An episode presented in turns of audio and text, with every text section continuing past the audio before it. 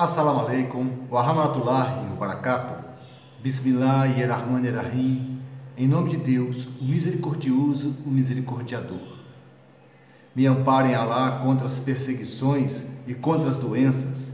Me amparem Alá contra as amarradoras de nós e contra a maldição do Shaitan. Hoje eu vou dar continuidade ao termo bíblico, livro sagrado dos cristãos. Está escrito em Apocalipse 6, 6, um assunto que diz que o pão seria vendido. Acontece que este pão que fala em Apocalipse simboliza a palavra de Deus, a palavra de Alá. Quando o profeta Jesus, Alexalã, no monte repartiu os pães aos povos, os discípulos haviam ido comprar os pães dos homens e eles não tinham dinheiro suficiente para comprar os pães. Eles só conseguiram comprar alguns peixes e poucos pães.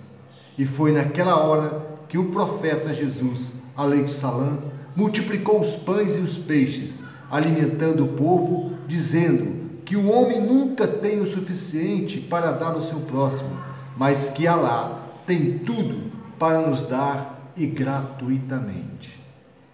Em Eclesiastes, o profeta Jesus diz para lançar os pães sobre as águas. E quando ele diz lançar pães sobre as águas, ele quis dizer levar as boas palavras de graça. Mesmo porque, se lançarmos pães às águas, os pães derreteriam. Por isso, o profeta se referia às palavras e os ensinamentos. Assim também, quando ele disse: Dai de graça, e de graça vos recebereis. Isto nos deixa certeza que devemos fazer a vontade de Alá, gratuitamente, ajudar sem esperar receber nada em troca, assim como o povo xiita, que ama o ser humano. Nós temos diversos exemplos entre nós muçulmanos, xiitas, principalmente, exemplos como o dos imames do, do profeta Muhammad, salallahu alaihi salam, dos seus netos amados, o imã Hassan, alaihi salam, que foi chamado de Karim por suas caridades, porque Karim em árabe significa caridoso. E o imã Hussein salam, que foi violentamente torturado e martirizado, dando a sua própria vida ao povo, defendendo o povo, segurando em suas mãos uma criancinha, enquanto era alvejado por flechas, espadas, e então podemos perceber um símbolo de pureza, santidade, de um homem temente a Alá, como seu pai, o Imã Ali. Aleikum Salam, que foi covardemente ferido no instante em que fazia sua oração. Também como um símbolo de santidade e temência e obediência a Alá. E o profeta Jesus, Aleikum Salam, que foi torturado, humilhado e condenado sem dever nada, sem não ter causa nenhuma contra ele. O profeta salallahu alaihi salam, que eu posso citar até um episódio, que quando cortaram o ventre de um camelo e jogaram sobre sua cabeça as tripas deste camelo, o humilhando, debochando dele. Então podemos ver que esses homens foram enviados por Alá para conduzir o povo no caminho de Alá eram homens de Deus, são homens de Deus, pois permanecem vivos.